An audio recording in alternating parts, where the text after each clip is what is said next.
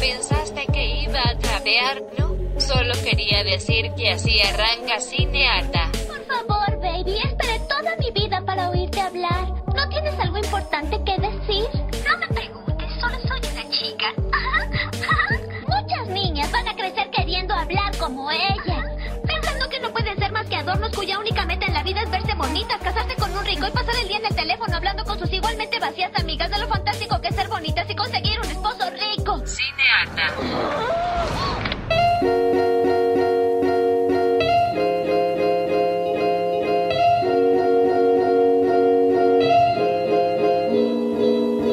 Aló, aló, aló. Mi nombre es Vita Andrada Yo soy Natalia Ábalos. y esto es Cinearta.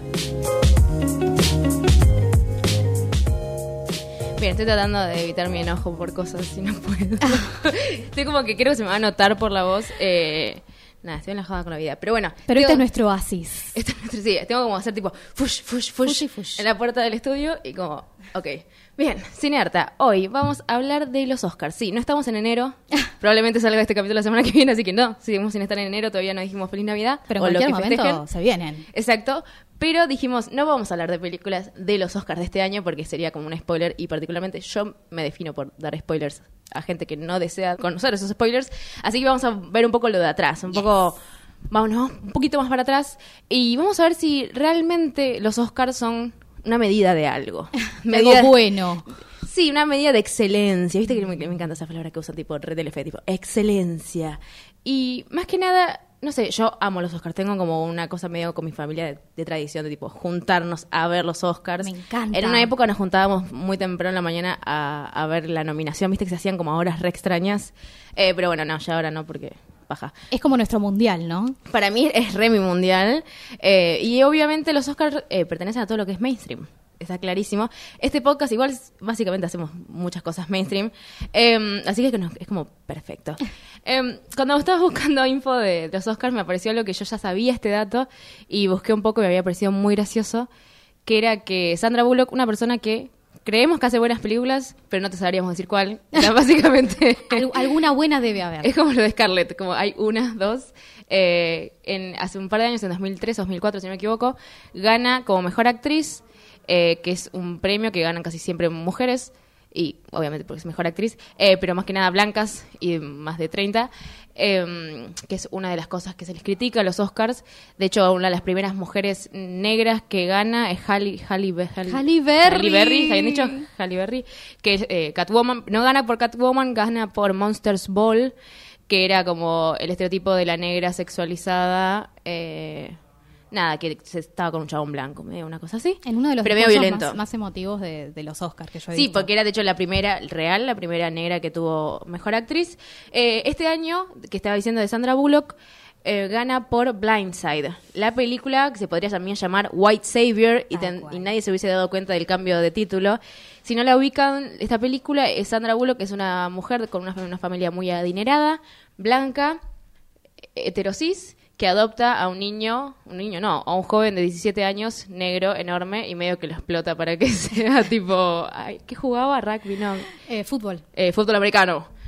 Jugaba Americano. fútbol- Sí, me lo imaginé así tipo, porque el chabón era enorme y medio que lo explotan con la situación de tipo, te daremos un futuro que tu madre no pudo darte porque era una drogadicta y negra y marginalizada. O sea, real. Gana como mejor actriz ese año los Oscars. Eh, y ese mismo año le dan el Oscar a mejor actriz en los premios Rizzle. Ah, ¿Ubicas? sí, sí. Los premios Rizzle son esos premios que es para las, las peores cosas que suele ganar casi siempre eh, la gente de Transformers, porque bueno. Eh, porque sí. Eh, o sea, siempre que está Transformers siempre gana mejor, pe- mejor película y va, peor película en algún punto y peor director, pero en este caso gana ella como mejor o mejor peor actriz por eh, All About Steve. Una película que está con el de los Hangover, literalmente casi toda la gente de Hangover, y es como que ella se obsesiona con Bradley Cooper y lo sigue por todos lados, y está rubia. Ah, una malísima. Se llama tipo Amor Obsesionada, Loca Obsesionada en castellano. Un horror. La otra vez con mi madre encontramos el DVD y lo tiramos a la basura. Porque ni siquiera no le podemos hacer nada con ese DVD. Un, apoyo, un apoyabazos, No, algo. no, no. Porque además en esa época cuando se compraban DVDs vos no hacías como un research previo de tipo, la compro, no la compro, qué críticas tenía. Vos las veías en la calle y la comprabas. Obviamente. Tipo Sandra Bullock, 2003. Era una lotería. Le voy a comprar. Bueno, ese mismo año gana mejor actriz y peor actriz Sandra Bullock, que me parece muy gracioso en este sentido de que Los premios no son nada ¿no? en absoluto. Versátil ella ante todo porque puede hacer las dos cosas en el mismo Exacto. año. Pero bueno, arrancamos bien las películas que sí queremos hablar en serio. Eh, ¿Arranco yo? Dale, sí. Bueno, eh, queríamos sí o sí agarrar una de nuestras favoritas, como fue como esta sección que le llamamos nuestras favoritas, y hace un montón que no hablo de musicales. Ya, ya, ya extraño, extraño el musical de hoy. Y no, no voy a hablar de Chicago porque no encontré ninguna excusa para hablar de Chicago, que ganó en 2003, sino voy a hablar de Sound of Music. 1965 Boquita Juniors gana el campeonato de primera división. Alejandra Pizarnik publica su libro Los trabajos y las noches. The winners are 20th La novicia Fox rebelde gana el Oscar. And Todd AO Sound Department for The Sound of Music. Acá llamada La novicia rebelde, ganadora del Oscar en 1966. Rarísimo, sí, yo algo que pasara en los 90, milagro. Pero Sound of Music particularmente eh, la tengo muy personal. Esta, esta te la vi de fondo de pantalla. si no la tengo en fondo de pantalla hace como un año igual, y dio la casualidad que ahora voy a hablar de esa película. Em, en mi familia es como la película de nuestra familia, todo el mundo se sabe la can- las canciones, o sea, ¡Ay, amo! hay referencias constantes. Em, pero hace un montón que no la veía. Tenía como esta cosa, viste, re de sentimiento, pero dije, no, pará, vamos a analizarla como película porque nada, podcast. Y mm, la vi. 1966. Julie Andrews. La ubicamos de Mary Poppins, la ubicamos de La abuela en Diario de la Princesa con Anne Hathaway, la reina. Un salto en el medio. Bueno, para mí esas son las cosas más importantes que hizo, tipo Mary Poppins, Sound of Music, El diario de la princesa 1 y 2, lo más importante que hizo. Em, a mí me gusta mucho la película. Comprendo que no es para todos, porque literalmente hay como unas tomas de los Alpes y qué sé yo, que luego tiene una referencia. Y a la siguiente como escena se podría decir es tipo...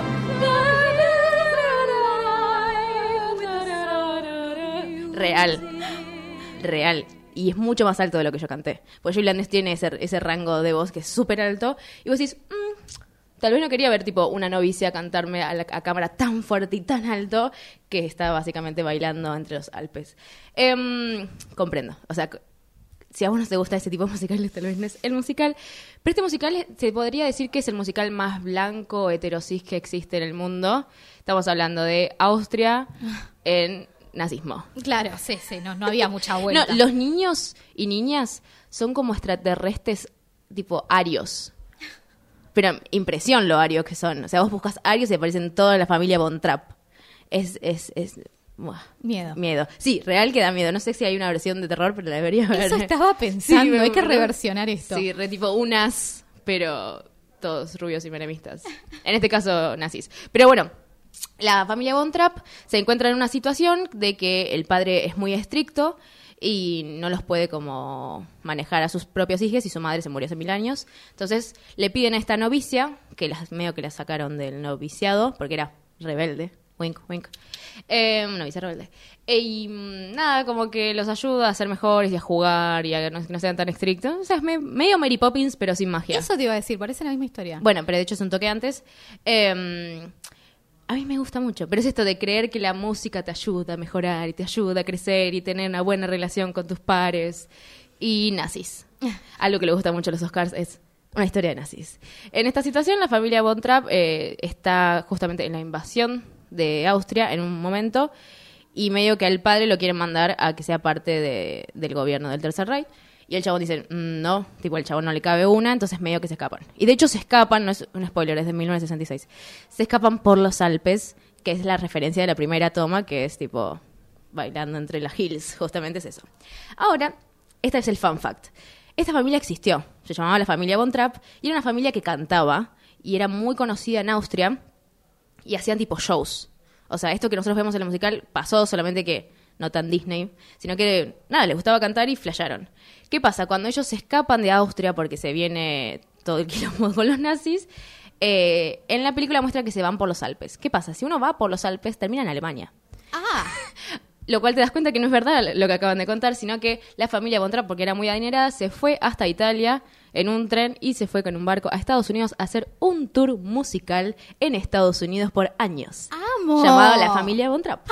Ah. sea, de hecho, si las googleas aparecen otras caras, más austríacas, no tan tipo Yanquilandia como se ve en Sound of Music. Em, pero sí, era como una bandita, básicamente. Rarísimo, ¿viste? Me encanta lo de la bandita familiar. No, bizarro. Y además como que justamente María, que es la novicia, se casa con él, pero muchos años después en una entrevista dice como yo no me quería casar con él, tipo, lo quería, pero no tanto como para casarme, pero realmente yo me sentía casada con los niños y decidí cómo formar esta pareja. Después, de hecho, después de esos siete niños que vemos en la película, tienen tres juntos, o sea, tuviste tres juntos con alguien que dijiste que no querías tanto. Horrible, sí, la historia del patriarcado mismo, chicas. Fue rarísimo. Em, y hay un montón así de datitos chiquititos que me encantan. Y por último voy a comentar este, hablando de los Oscars.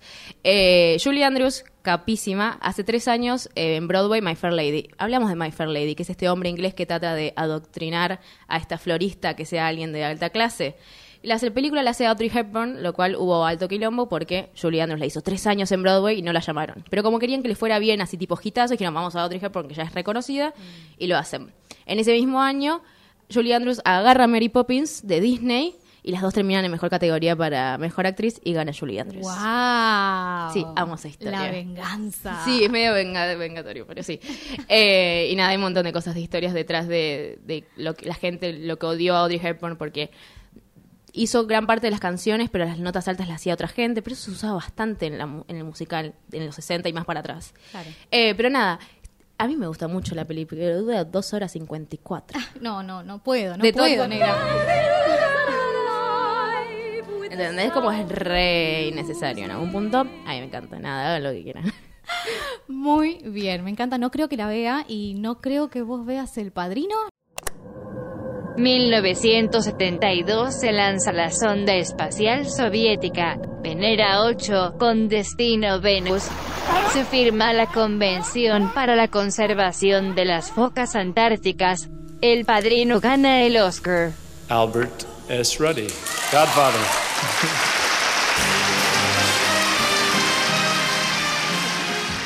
Ya la vi. Ay, bien, Te vamos cogió. todavía. Ya es No un esperaba- montón. no esperabas esta respuesta. No me la esperaba, no me la esperaba. Bueno, vamos a hablar del Padrino. Siempre quise hablar de esta película y nunca iba a encontrarle una razón para traerla a este podcast porque no hay chance. ¿O Pero sí? bueno, me dieron... Ha llegado el momento. Exactamente, me dieron la excusa perfecta. ¿Por qué? Porque ganó la mejor película en 1972. Creo que no tenemos que entrar muy en detalle con de qué trata El Padrino. Es la historia de la familia Corleone, con el ascenso de Michael Corleone en particular como cabeza de la familia. Pero me interesa hablar un poco de la representación de la mujer en esta película. Obviamente es de mafia y hay un montón de violencia y hay violencia contra las mujeres, eso seguro.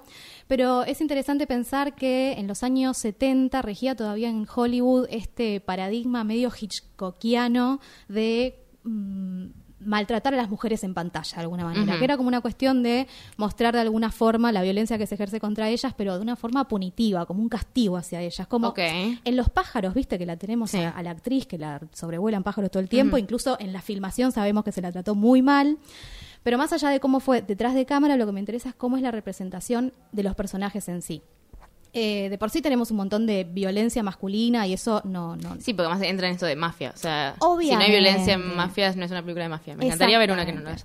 Pero está en cómo hacen la representación de las muertes, por ejemplo. Ujú. Tenemos la, la muerte más icónica, más violenta de todas, que es de Sony, el hermano de Michael, eh, y que básicamente es una escena completamente sangrienta porque lo cagan a tiros en un auto, el tipo empieza a sangrar adentro del auto, al principio casi que no lo Alta podemos escena. ver, alta escena, y la escena sigue, el tipo sale del auto y lo siguen acribillando a balazos incluso cuando ya está fuera y cuando ya está prácticamente muerto, y de alguna manera el hecho de que se prolongue esa agonía es una forma de humillación para ese personaje, porque Sí. es como el más representativo de la violencia incuestionada de los hombres y es un tipo que cae muy presa de su propia rabia y justamente en este momento como que lo lo, obligan a que salga en este, en este ataque de ira, justamente como para lograr que llegue al punto donde lo querían asesinar. Entonces, en ese sentido, como que se muestra muy abiertamente el castigo sobre un hombre que demostró ser violento. Que es muy distinto, por ejemplo, del caso de Apolonia, que es la, chica con la que se casa Michael en primera instancia en Italia, y que ella también muere eh, víctima de un atentado, y es a través de la explosión de un auto donde ella se sube. Pero ahí tenemos también un auto, tenemos una muerte muy violenta, pero no vemos para nada la agonía de Apolonia. Vemos el auto que ella entra, vemos que el auto explota. Sí, es un hecho más. Fin, hace pum, pam, listo. Se terminó la escena y pasamos a otra parte. No la vemos llorando, no la vemos sangrando, no, la, no vemos su cuerpo diezmado ni nada por el estilo. Otra escena de violencia muy zarpada que vamos a encontrar es la violencia de género que ejerce su esposo sobre Connie, que es la hermana de, de Michael. Eh, y la niña mimada de la familia Corleone, de alguna manera, ¿no? Pero esta es la escena que más me gusta de todas, cuando vemos que el marido la caga a trompadas a esta piba. Lo interesante que tiene es que justamente cuando vemos esta escena de castigo sobre una mujer, porque ella aparentemente descubre que este tipo le estaba haciendo infiel, eh, la cámara no se queda en el hecho de violencia, porque la cámara se queda afuera de la habitación. Vemos que ellos entran a una habitación y medio que quedan por, fuera de la cámara, en el fuera de campo, solamente escuchamos los gritos, solamente escuchamos los golpes, quizás algún planito detalle del cinturón golpeando Sí, la piel sí. de ella, pero casi no vemos nada. Y lo único que tenemos es incluso esta sensación de que somos el espectador que quedó afuera, que está tan eh, choqueado por la situación, que incluso la cámara se pierde en la cómoda, en las partes como que muestran la domesticidad del, del ambiente, lo rosa, todo es rosa igual que la ropa que, de ella. Y de alguna manera eh, nos muestran la indefensión que ella tiene y el lugar que ocupa en esa familia de una persona completamente aniñada. Vemos este cuarto rosa con peluches, un conejito, vemos unos cuadros con unas geishas en el fondo que de alguna manera traen lo que es lo que se pensaba en ese momento que era el- la mejor representación de la sumisión femenina. Y todo esto para mostrarnos que estas minas la están cagando trompadas sin mostrarnos realmente que lo están haciendo. En ese sentido me parece maravilloso. No vamos a decir que Coppola viene a hacer una representación mucho, mucho más valorable de la mujer, pero sí me parece interesante que haya ro- roto un poco con esta forma de castigar a las mujeres en cámara y nos suma algo nuevo. Solamente por esto sí recomiendo que vean El Padrino para analizar un poco esta escena en particular y además porque ya sabemos que es una obra maestra. Ah, mírala. The hills are alive with the sound of music. The hills are alive. Sound, Sound. It's sound of music. the hills are alive with the sound of music.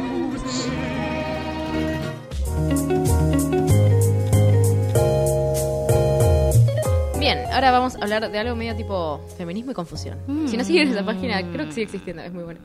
Eh, como, ¿por qué hay mujeres es feminista? Wrong. El spoiler de todo este podcast es tipo, wrong. Em, igual vuelvo a decir, no somos tipo juezas de nada. Eh, pero bueno, surgen estos datos que vos decís, ¿cuántas mujeres hubieron directoras en- Ah. premiadas en los Oscars? Incluso nominadas, porque la verdad que... Vamos a contar las nominadas como para hacer un poco de bulto. No, no, no, no, es re difícil. O sea, tenemos cinco, tenemos cinco Nominadas. uh, nominadas y una ganadora.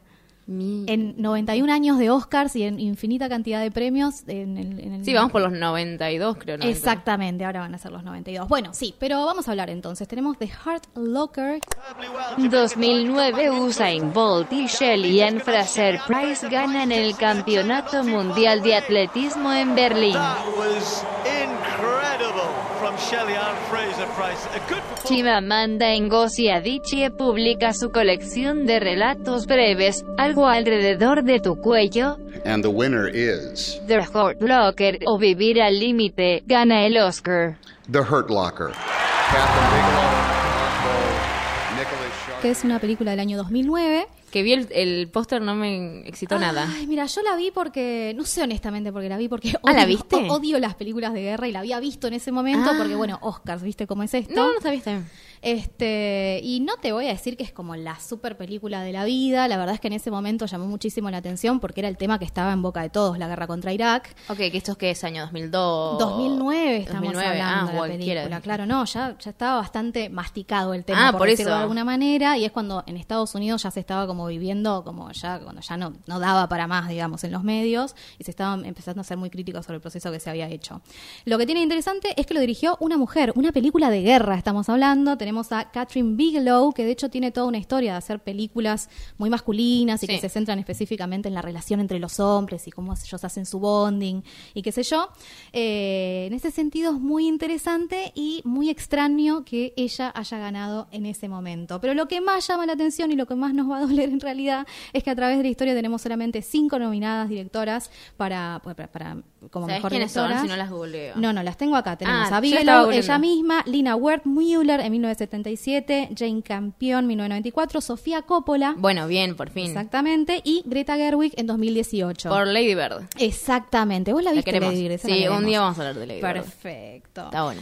Bueno, la verdad es que tomando en cuenta que es desde 1998, 1929 que teníamos a, a los Oscars, es- son muchísimos años que han pasado, llama la atención porque al principio de- del nacimiento de la industria en ese momento eh, se consideraba que de alguna manera las mujeres gobernaban Hollywood, creo que esto lo, dijo el mismo Goldwyn, Samuel Goldwyn, de la gran productora en ese momento, que él estaba eh, al tanto de que las mujeres eran de las mejores pagadas en Hollywood y eran también las que decidían los contenidos que veían su familia, o sea, Claro, sí, eran sí, la, la mayor, la mayor audiencia siempre. Y me encantan estas cosas que salen como noticias, ahora ya no tanto, pero cuando buscas un poco de historia de los Oscars es como, y tal vez podríamos incluir a los negros como una masa de audiencia más. Como, ¿Cómo no se te ocurrió, boludo? Son tipo la mitad de la población estadounidense es negra. Se siguen dando cuenta. Como, ahora. y podríamos también agregar a mujeres. Claro, mujeres, esas que te lavan los platos, también consumen cine. Y aparecen constantemente estas cosas y dale. Totalmente. Te pido un poco de, de visión de producción. O sea, hay un montón de platita para ser hecha con un montón de, de- de personas distintas. Eh, pero bueno, la verdad es que en- a lo largo de toda la historia de los Oscars esto es una constante. Recién en los últimos años como que se empezó a hablar con el movimiento del Me Too y el Time's Up y demás, como se empezó a hablar mucho de, de los vejámenes que, que sufrían las actrices por fuera de las pantallas, por fuera de los proyectos, en- en- por fuera de cámara, digamos. Pero también se ha analizado mucho esto, que los premios nunca, nunca terminan de reflejar la verdadera participación de las mujeres, eh, pero cada vez más igual, porque justamente en 2018 y en 2019 cu- es cuando empezamos a ver una mayor participación, no solamente en nominadas, sino también en los premios. Sin ir más lejos, hoy 2019 es la primera vez en la historia de la humanidad que todas las productoras de Hollywood, las seis grandes productoras de Hollywood, tienen todas una película por lo menos que está siendo dirigida por una mujer, lo cual es súper poco, es muy poco y dan Es ganas pero es un montón al mismo tiempo. Exactamente, pero sigue siendo un montón y es lo único que pedimos, un poquito más, un poquito más cada vez. Bueno, y este año, eh, abro paréntesis, actualidad, la ley de que esta sea el 30% de mujeres en festivales acá en Argentina. Exacto. Eh, bueno, esta- habla un poco también de ese movimiento que no es solamente Estados Unidos, eh, y acá era mega necesaria esa, esa ley. Bueno, no importa, cierro paréntesis. No, pero me gusta Abro este paréntesis. tema. En este sentido de sale mucha gente a quejarse de lo que son los cupos como si tuviésemos que priorizar el mérito, esto de la meritocracia que ya conocemos demasiado. No, que en realidad este eso es discriminación positiva. O sea, el- Justamente, chicos, cuando dejemos de necesitar el cupo, lo sacamos, está todo Obvio. bien, pero mientras sea necesario, adentro.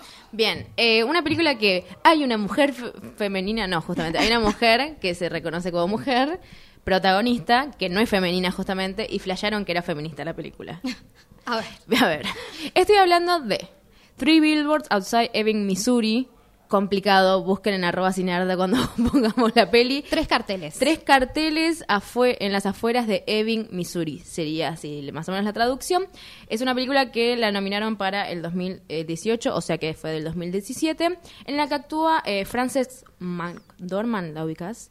Está medio, ch- parece medio chapá. Eh, yo a esa mujer la readoro y en los 90 me ratoneaba un poco con ella. Mm, sí, ahora es una señora grande. Y no sé. ya sé, No, sí, no eso. Pero bueno, eh, actúa esta mujer que hace de Mildred, que es esta madre que perdió a su hija eh, hace siete meses porque alguien básicamente la violó y la mató. Cosas que pasan todos los días.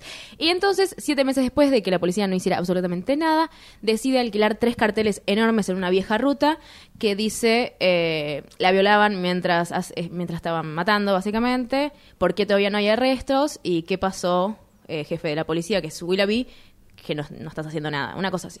Son tres carteles que en un pueblito muy chiquitito de Missouri empieza a hacer quilombo porque tipo, ay, esta mujer, ¿cómo se decidió hacerlo y por qué le rompe las bolas a la gente policía? Fue tipo, hace, pasó hace siete meses este incidente, este, va, la muerte de una chica, y nadie hizo nada, como que hubo investigaciones, pero quedaron ahí porque como no había pruebas y, no, y el ADN no macheaba con ningún hombre del lugar, no hicieron nada, y fue tipo, ay, joda. Eh, pasa básicamente acá todos los días, que vas a una comisaría y se ríen, así que imagínate. Eh, y tenemos, para mí, no puedo spoilear mucho esta peli porque para el colmo no es tan vieja, pero para mí al menos lo que veo es esta cosa de que flashearon que era feminista porque simplemente estaba esta mujer de protagonista. No sé si es feminista, me parece que es una búsqueda de justicia, es eh, algo de qué hacemos con el odio y la violencia que nos provoca, que, la- que las fuerzas policiales no hagan absolutamente nada. Y lo que encontramos acá es una mujer muy enojada, y encontramos a una policía que eventualmente busca su redención. Redemption iba a decir, porque en inglés es redención. Em, en los dos casos de los policías protagonistas suceden cosas grandes que se podría decir que se redimen. Y ahí es donde, hacemos, donde yo me encuentro, yo, Victoria, como diciendo tipo, ¿qué hacemos con esto? Porque la película empieza medio anti-policías y termina como diciendo, lo intentaron pero no tuvieron suerte con este caso. Hay buenos y hay Y malos. hay buenos y hay malos. Eso va obviamente con, la- no sé, lo que cree cada uno sobre los policías. Yo no me caen muy bien y, y todo el mundo lo sabe. Eh, pero en- entra, entra como en esta franja medio naranja que es como, no es ni amarilla ni roja, es como una cosa ahí en el medio que decís como... Es raro. Yo pensé que iba a ser más antipolicía. De hecho, la mitad de la película es medio antipolicía. Y después es como, no, bueno, no, también son personas que tienen problemas personales y que realmente no encontraron ninguna manera de poder culpar a alguien, digamos. Em, pero bueno, habla de, me parece que cuando sale esta película era justo todo lo del Me Too, estaba como arrancando, bueno, en el medio básicamente, que es 2017, y era como, ok, esta película es más actualizada de lo que pensaron que se iba a poder hacer, de hecho. Porque además el director no tiene nada que ver con toda esta onda, el director es el de Siete Psicópatas Tal cual. y el de In- En Bruselas. Exacto, O sea, sí. nada que ver, como medio violento todo lo que viene haciendo y no tiene nada que ver. Y habla también esto, un poco de violencia, porque esta mujer posta se enloquece y es tipo, ¿cómo hago para que esta policía tipo se despierte y haga algo? Eh, pero nada, habla un poco, me parece que está buena porque es bastante humana ella. Como tiene todos sus propios problemas, pero realmente está como desesperanzada y quiere buscar alguna respuesta de algo. O sea, a su hija no se la van a devolver, quiere una respuesta de algo, del Estado o de, la misma comunidad donde vive, no sé, pero algo. Y obviamente vemos todas las violencias machistas que suceden en ese como lugarcito. La verdad que me pasó exactamente lo, lo que decís, como que la vendieron como la película feminista y no podemos creer lo avanzado de los Oscars por haberle dado el premio, qué sé yo. Y sí siento que de alguna forma hicieron como lo políticamente correcto, como que dentro del contexto que estaba pasando, como que esta era la que demostraba que estaban prestando atención al tema. Claro. Pero justamente esto, tanta redención, tanto... De hecho, los dos personajes que ella se enoja con ellos, básicamente porque no hacen nada, los dos se terminan como redimiendo de alguna manera. Y son unos inútiles, de Ah, verdad. no son unos forros, Sí, particularmente hay uno que es un forro. Tal cual. Eh, y queda medio raro, ¿no? Pero para verla está buenísima la película. Sí, la verdad que O sea, es yo la vi como tres veces. O sea, realmente es muy entretenida la película, está muy bien escrita, está muy bien actuada. De hecho, ella gana como mejor actriz ese año. Eh, la peli no gana como película, pero mejor actriz este es- se come la película de ella, básicamente. Y los otros dos personajes son Sam Rockwell, que también hace medio siempre de forrito, Sí. y Woody Harrelson. Ay, sí, no, ahí lo amo. Sí, lo queremos. Em, pero nada, recomiendo mucho, mucho que vean. Entonces, anoten. Son tres billboards outside Ebbing, Missouri. Y si no, van a arroba cinearta y ahí pueden ver toda la información. Nos encontrás en Instagram como arroba cineata.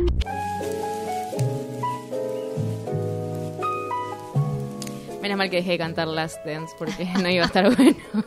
Em, Ella canta en cada, en cada ah, corte, sí, sépanlo. Claro, porque tenemos cortes en algún momento y cantamos. Y bailamos. Y ponemos música acá en Radio Éter, porque salimos en Radio Éter, pero nada. Escúchenos en Spotify.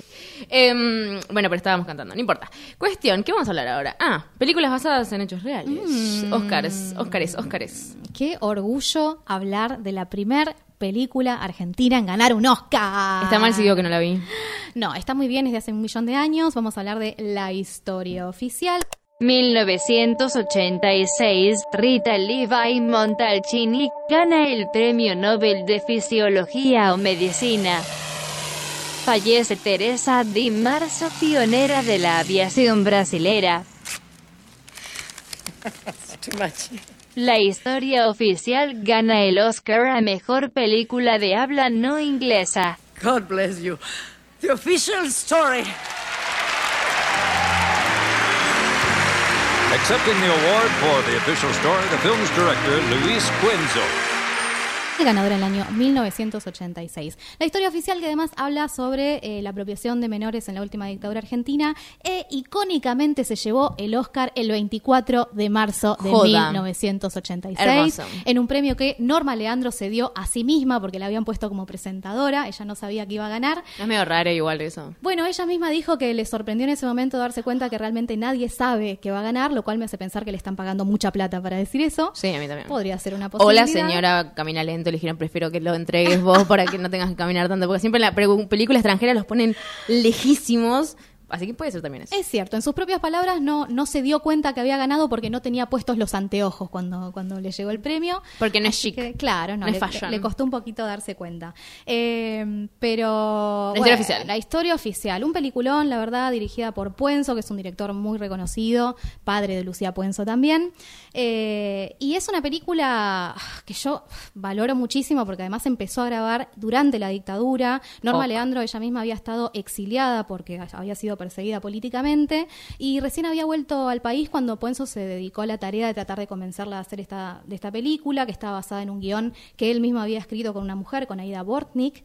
Y la terminaron convenciendo simplemente por una cuestión de responsabilidad ciudadana. Ella misma lo habló con su esposo, con sus hijas, que también habían tenido que sufrir el exilio, y decidieron que era importantísimo en ese momento, que todavía no se estaba hablando de la apropiación de menores que se había hecho en- en- durante la dictadura, dar a conocer esa temática y hacerlo justamente a través del cine es una de las formas más poderosas Igual de hacerlo. también me imagino que en ese momento re peligroso, re peligroso poder como hacer esa peli. Como decir, bueno, voy a llamar a los actores y decirle tipo, voy a hacer esta peli y todavía estamos en dictadura. Exactamente. Como, nada, me lo imagino todo muy underground, todo tipo muy escondidas, todo, y me da un poquito de ansiedad. Bueno, justamente la empezaron a hacer eh, de manera pública, digamos, y eventualmente empezaron a recibir amenazas como era la, la- el- que sí. como sucedía en ese momento, y de hecho le avisaron a la prensa que daban por terminada la producción y que no iban a hacer la película y porque la gente, ay, podemos confiar en la humanidad, la siguieron haciendo en secreto. Y eventualmente la terminaron estrenando en la Argentina. La verdad es que no le fue muy bien al principio, no fue un éxito rotundo, pero ni de ¿Pero casualidad. que se estrenan qué año aprox? En 1985, tomemos en cuenta que en ese momento en todos los medios estaba el juicio a las juntas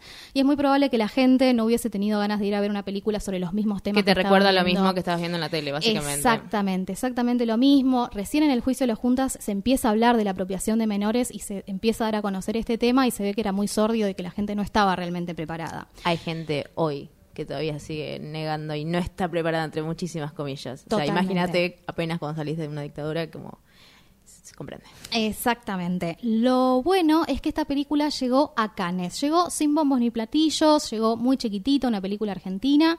Y para sorpresa de todos, empezó a hablar muchísimo de esa película. No solamente por la temática que tocaba, sino por la interpretación de Norma Leandro, que se te- terminó llevando un premio a la mejor actriz junto con Cher. Y el hecho de haberse, haber compartido un premio con Cher en ese momento significó que se hizo conocida mundialmente. La película empezó a resonar internacionalmente y fue recién ahí que eh, empezó a resonar un poquito para el Oscar. Eventualmente llega a los Oscar, ganamos en 1986 y ahí fue que finalmente la audiencia argentina se volcó nuevamente a los cines para ver esta película y recuperar este tema. Eventualmente también salió en VHS, para quienes no saben, el VHS era un cassette en el cual veíamos películas en un aparato muy grande y extraño en nuestros hogares. Y eventualmente se, se convirtió en, en- en una joya que me parece importante valorar, más allá de que se puede llegar a leer un poco de teoría de los dos demonios en la forma en que, en que plantean el tema, lo cual era la visión que había en ese momento. Me parece súper valo- valorable que lo hayan llevado a la Re. pantalla. Lo más lindo de todo es que tenemos personajes muy fuertes. Tomemos en cuenta que eh, Norma Leandro es la protagonista, Alicia, una profesora de historia, que ella misma se da cuenta que la hija que ha adoptado con, con su marido viene de una apropiación de menores y empieza a darse cuenta de la gente de, de- de su familia y de Su sus sí. amigos que han sido víctimas también de la dictadura y eventualmente vemos lo que es el surgimiento de las madres y las abuelas de Plaza de Mayo y en ese sentido vamos a ver temas muy sórdidos pero que es súper valorable que lo hayan llevado actrices tan reconocidas en ese momento también eh, Chinchifaño no me va a salir el apellido bueno actrices muy reconocidas en aquel momento me parece que hoy por hoy que se está hablando de dictadura de vuelta en nuestra región de golpes de estado es importante poder recuperar esta historia para no volver a repetirla Después no me puedes decir que los Oscars no son nuestro mundial. Ajá, Sorry. ajá, ajá, o sea, yo me pongo, el único momento que me pongo la camiseta es en los Oscars. del 86? Pero fuera de joda. es el único momento donde me van a ver con una camiseta. eh, una vez cada 10 años, no sé Claro, igual, tal ¿no? cual. Pero bueno, cada 10 años, ¿qué le vamos a hacer? Eh, si vamos a hablar de pelis eh, basadas en hechos reales, voy a hablar de una peli que me gustó un montón. Ya la vi como 3, 4 veces, ya no sé, perdí un poco la cuenta. Que se llama Black KK. Black, ah, ok. Es Black K. Clansman. Porque yo le digo. No, pero yo además le digo mal todo el tiempo y después nada. Black Casman. Claro, es Black K. Clansman. Se trata de este señor Ron Stallworth, que en el 79 es un señor, um, en ese momento era un joven de unos 20 largos, eh, afroamericano, que decide infiltrarse en el Ku Klux Klan. Ah. ¿Cómo sucede eso? Usted dirá. Eh, él era un policía, básicamente, que lo mandaron a la administración y se da cuenta que quieren que realmente lo, lo vean por sus valores y que realmente puede ser un buen policía, entonces decía, bueno, voy a hacer esto. Llama al Ku Klux y le dice, estoy interesado en unirme a ustedes, todo con una voz de blanco y palabras que usaría una persona blanca. Hermoso la voz de blanco. Sí, además ese mismo año sale Sorry to Bother You, que es una película que hablamos hace varios podcasts atrás, eh, que es justamente esto de que hay voz, de, entre muchas comillas, voz de blanco y voz de negro, que en los 70 bastante se, se utilizaba. Escuché que fue por casualidad que hicieron los dos lo mismo en en una película que se Sí, estrenó sí, el mismo sí. año. Increíble. No sé si es casualidad, pero también hubo mucho el quilombo en Estados Unidos. Hola, Trump. De hecho, en esta película vemos que hay una escena totalmente al divino botón que es para Trump. ¿Cuál? O sea, hay una escena donde está eh, este policía, Ron con otro, y le dice, es muy peligroso que gente así quiera meterse en la política porque habla de David Duke, que es este hombre que eventualmente terminó en la política porque se dio cuenta que había mucha gente normal, entre muchas, entre muchas comillas, que realmente podría llegar a, como, a vender estas ideas de ultraderecha. Y Ron, el protagonista, le dice, no, no puede ser, es demasiada derecha, es demasiado obvio que esta gente es racista y casi nazis. Me dice, no, puede pasar. Y medio que miran a cámara. O sea, claramente estaban hablando de Trump. Eh, hay muchos guiños a la actualidad eh, yankee en esta película. Y más que nada sobre el maltrato policial hacia los negros. En esta película es en el 79, o sea que vemos todo el movimiento de las Panteras Negras que en ese momento los policías lo veían como propio terrorismo negro, y lo que plantea esta película es que hay terrorismo blanco, justamente. Son esta gente encapuchada con mucho poder, de hecho, esta película está basada en hechos reales, uno de los de lo que dicen ellos es que había dos personas en como en la seguridad, tipo lo más alto de la seguridad estadounidense, infiltradas, pero no infiltradas porque estaban haciendo un trabajo, porque querían ser parte del Ku Klux Klan y matar a negros y judíos. Em, y esos postas, yo pensé que eran como un datito de mentira, no, si lo buscas es real. Eh, y de hecho Ron Stallworth hoy en día tiene su licencia que dice tipo del Ku Klux Klan. Ay, ¿Entendés que te- amo. un, cha- un hombre hoy de 60 años en su billetera, un señor negro, hoy en su billete- billetera tiene la credencial que dice tipo Ku Klux Klan. Pero alta bandera, me metí, loco. Claro, se metió y con la ayuda del el personaje que hace Adam Driver, que es eh, Adam de Girls o el malo ahora de Star Wars. Cada vez más lindo ese chico, Sí, por Dios.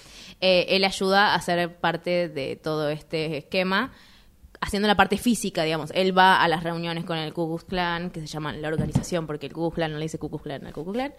Eh, está muy bien y tiene muchos de estos guiños de estas cosas siguen sucediendo. Pero ¿qué pasó? Hubo un poco de controversia porque volvemos a lo mismo que dije en la película anterior. Arranca medio antipolicía y termina diciendo todos los policías no somos lo mismo. Entonces se le entrevistó a Spike Lee en varias ocasiones y le preguntaron tipo, che, vos siempre sos pro negro porque sos afroamericano y estás orgulloso de eso y haces películas sobre eso.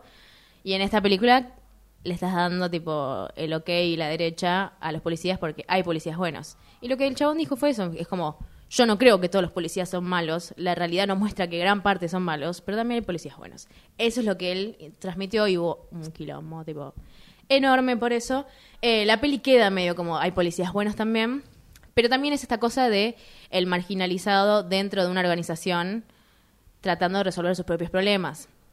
Digamos, este, este personaje muestra que él no se siente muy negro en algún punto. O sea, Ron no se siente muy negro porque va como a las organizaciones de las Panteras Negras o de cosas estudiantiles, tipo de Black Power, básicamente.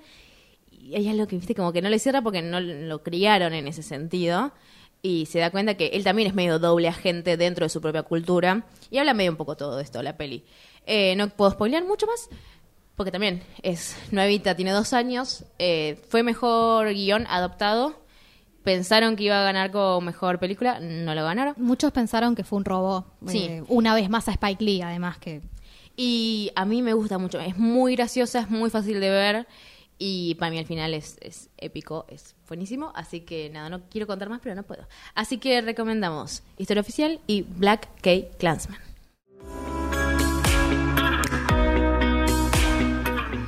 Vamos a matar gente. Mm, muerte y destrucción. Nati, go. Tenía muchas ganas de matar esta película desde hace mucho tiempo, Rocky, que efectivamente ganó el Oscar como mejor película en 1977, rompiéndole el orto a todos los hombres del presidente y Taxi Driver, mamu, para que tengamos una idea de lo injusta que es la vida. Ok. Quedó Pero- claro en la parte de rompiendo el orto.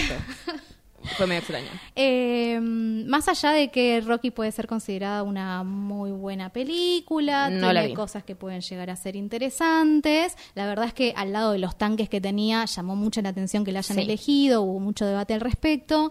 Eh, es cierto que en ese momento, en medio del contexto de ya con la decadencia de la guerra de Vietnam, había pasado lo del Watergate y demás, Estados Unidos tenía una cuestión política muy inestable, que quizás las otras películas como que eran muy oscuras, por decirlo de alguna manera. Y Rocky pasó como una historia sencilla y más bien optimista, ¿no? Esta del cemental que sale de la nada y logra llegar un poquito más arriba y qué sé yo. Una cosa así como... El sueño americano, básicamente. Exactamente, tal cual el sueño americano, además él un inmigrante italiano, resonó se ve que por, por, por muchos lados. Pero más allá de eso, tengo ganas de hablar de esta película porque a mí siempre me gustó mucho, tengo que ser honesta, eh, pero tenemos una escena de violación en el medio, Que además aparentemente la tratan como una de las escenas más románticas de la historia del cine.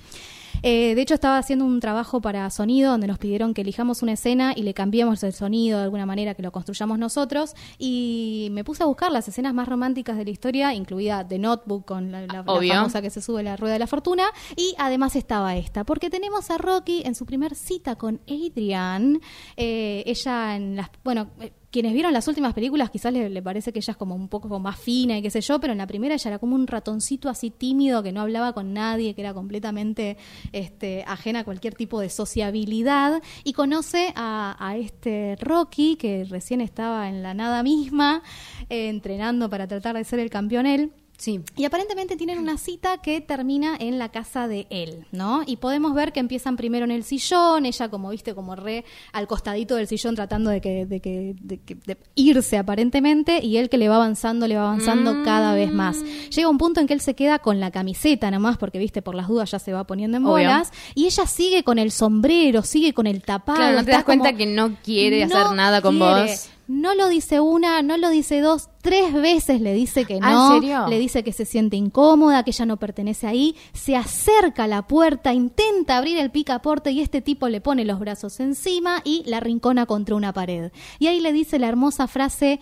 Tengo ganas de besarte. Vos si no querés, no me tenés que besar de vuelta. Vos me estás jodiendo que eso, tipo, alguien realmente lo dijo. Efectivamente, lo dijo, la besa y Sin su terminan en consentimiento. el piso aparentemente cogiendo. Sin consentimiento, o sea, una violación. Exactamente. Y esta es considerada una de las escenas más románticas de la historia del cine. Mi idea es representar esta escena, dejar todo el diálogo original y poner un diálogo extra de qué es lo que le pasa a ella por la Claro, cabeza mientras eh, pasa todo esto. A todo esto, Nati estudia cine. De lo que está contando, Para lo que le gustaría hacer en el trabajo que tiene que hacer, eh, le gustaría poder pensar qué le pasa a este personaje, ¿no? Exactamente. No vamos a venir a decir acá que el cine crea o inventa comportamientos porque la verdad es que eso no es así. No, no, no los inventa. Esta me parece que es una representación muy fidedigna de lo que era el intercourse y el coqueteo hace 40 años, lo cual es terriblemente preocupante y por eso me parece importante volver a ver esta película, para que vean, vean cómo nos enseñaron que no quiere decir que sí y aunque lo digas una y otra vez no te van a dar pelota. Así que muerte a Rocky, basta de representaciones de este tipo y hagamos algunas nuevas. Eh, yo quería matar también a Silvestre Stallone, no sé si me lo permiten. Es cierto, sí, me parece que se lo merece. Ok, tiene una denuncia por una chica de 16 en 1986 que la invitó a su cuarto, tuvieron relaciones sexuales consentidas, a pesar de que 16 años, violación, eh, y el bodyguard, o sea, el guardaespaldas que estaba en la habitación, decidió meterse en la relación sexual que ellos dos tenían, y ella le dijo que estaba muy incómoda, que no quería, aún así tuvieron relaciones sexuales, o sea, violación, sin consentimiento, eh, sigue estando esta denuncia abierta. Fin. Matamos entonces a Rocky y a Silvestre Stallone. Búscanos en Spotify, Spotify y Apple Podcast.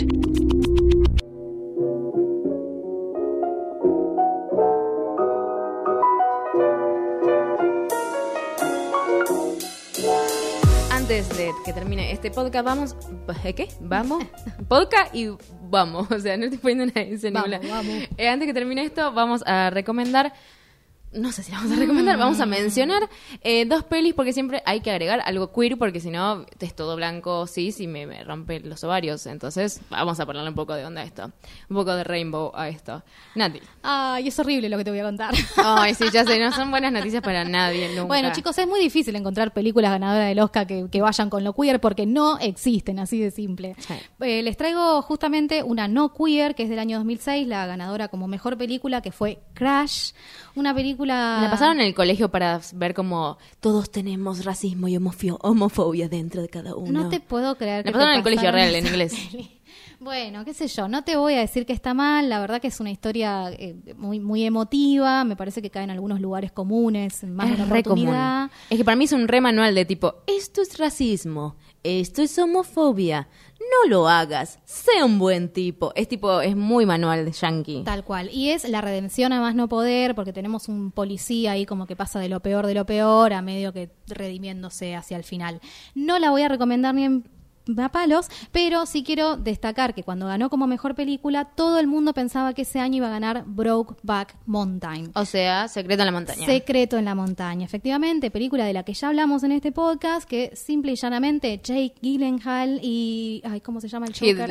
Gracias, no me iba a acordar, que eran los bomboncitos de ese momento, teniendo sexo en una escena y Con todo lo que tiene que ver la masculinidad cowboy en Estados Unidos. O sea, era romper un montón de cosas. No era gente de Nueva York, justamente. Era gente de cowboy. Exactamente. Termina ganando sus propios premios porque la verdad que estuvo nominado a un montón de cosas, pero todo el mundo habla de cómo fue un robo que no se haya llevado la- el, el premio a la mejor película. De todas maneras, me parece lindo pensar que es una de esas oportunidades en las cuales cuando uno pierde termina ganando, porque el hecho de que haya quedado esa idea de que les habían robado el mérito hizo que después mucha gente la termine viendo. Una joyita para ver. Y Heath Ledger, además, dale. Hermosa. Bien, pero eh, muchos años después de eso, en 2018, eh, nominan como mejor película a Call Me By Your Name, Llámame por tu nombre, eh, una película que le vemos a Timothy Chamalet, que todo el mundo se muere, que tiene una carita muy tierna, Niñe. y muy niñe, eh, que tiene 21 años, y Armie Hammer, que tiene 31, es la historia que está basada en un libro, en la cual este, este niñato de 17 años se enamora de este hombre de 24. Mm. ¿Por qué no le pusieron 18 y no iba a haber tanta controversia? Me hubiese encantado. Porque, ¿qué sucede? Me encantó la película. Y mi pareja estuvo tipo, ¿pero por qué no estás indignada que tienen 17 años? Siempre te indigna que el gente menor legalmente esté con gente mayor legalmente. Y fue tipo, sí, me indigna, pero esto pasa en 1982 en Italia y por otro lado la parte legal después de los 14 años pueden hacer cualquier cosa. En esta en Italia en 1980. ¿Estoy de acuerdo? No, no estoy de acuerdo, me indigna. pero eh, están basadas en esa historia, o sea, ¿qué le vamos a hacer? Pero es verdad que el principio es medio extraño, porque los eh, las personas, los actores, mejor dicho, uno tiene 21 y otro tiene 31. Es muy diferente la edad de 17 a 24, Sí. de 21 a 31. Entonces se nota que es mucho más grande eh, Oliver que Elio y, y al principio estás como, "Mm, esto no me estaría, no me debería gustar, pero te calienta porque son dos chicos re lindos. Es una historia re tierna y es mucho del punto de este pibe que es como lo ve a él todo intelectual, todo lindo y qué sé yo, pero sí, tenemos este pequeño problema de que él tiene 17 y el otro tiene 24 y no podemos evitarlo. Aún así, vean la peli, está, está muy linda. Fuera de joda, este- este es muy linda visualmente, está muy bien actuada, me gusta mucho. Escuché que esta película, si bien es claramente queer por la historia que tiene con Sí, sus son protagonistas, eh, hubo mucha gente que se quejó porque hacían un póster, por ejemplo, donde el protagonista aparecía con una chica, que era una escena completamente menor. Sí, de hecho, para mí él no se declara ni gay, ni hetero, ni bisexual, pero en una parte de la película está con chicas. Y está Es- todo bien, pero está como él descubriendo que también le gustaría estar con chicos. Totalmente. A lo que voy es que suele pasar que cuando hay películas queer que piensan que no se pueden promocionar como para grandes Ah, audiencias, claro. te sacan un póster donde, uh, casualidad, justo está con una mina con la que habló 13 segundos. Sí, sí, sí, no, tuvo dos escenas como mucho. eh. Pero está bueno ver como este amor de verano y tener 17 años y que te guste alguien más grande. Pero sí, obvio, está mal, chicos. O sea, no es legal. O sea, no, es, es- esa es mi, cul- es mi guilty pleasure. Es una realidad. Sepan cómo vivimos durante tanto tiempo. Sí, exacto.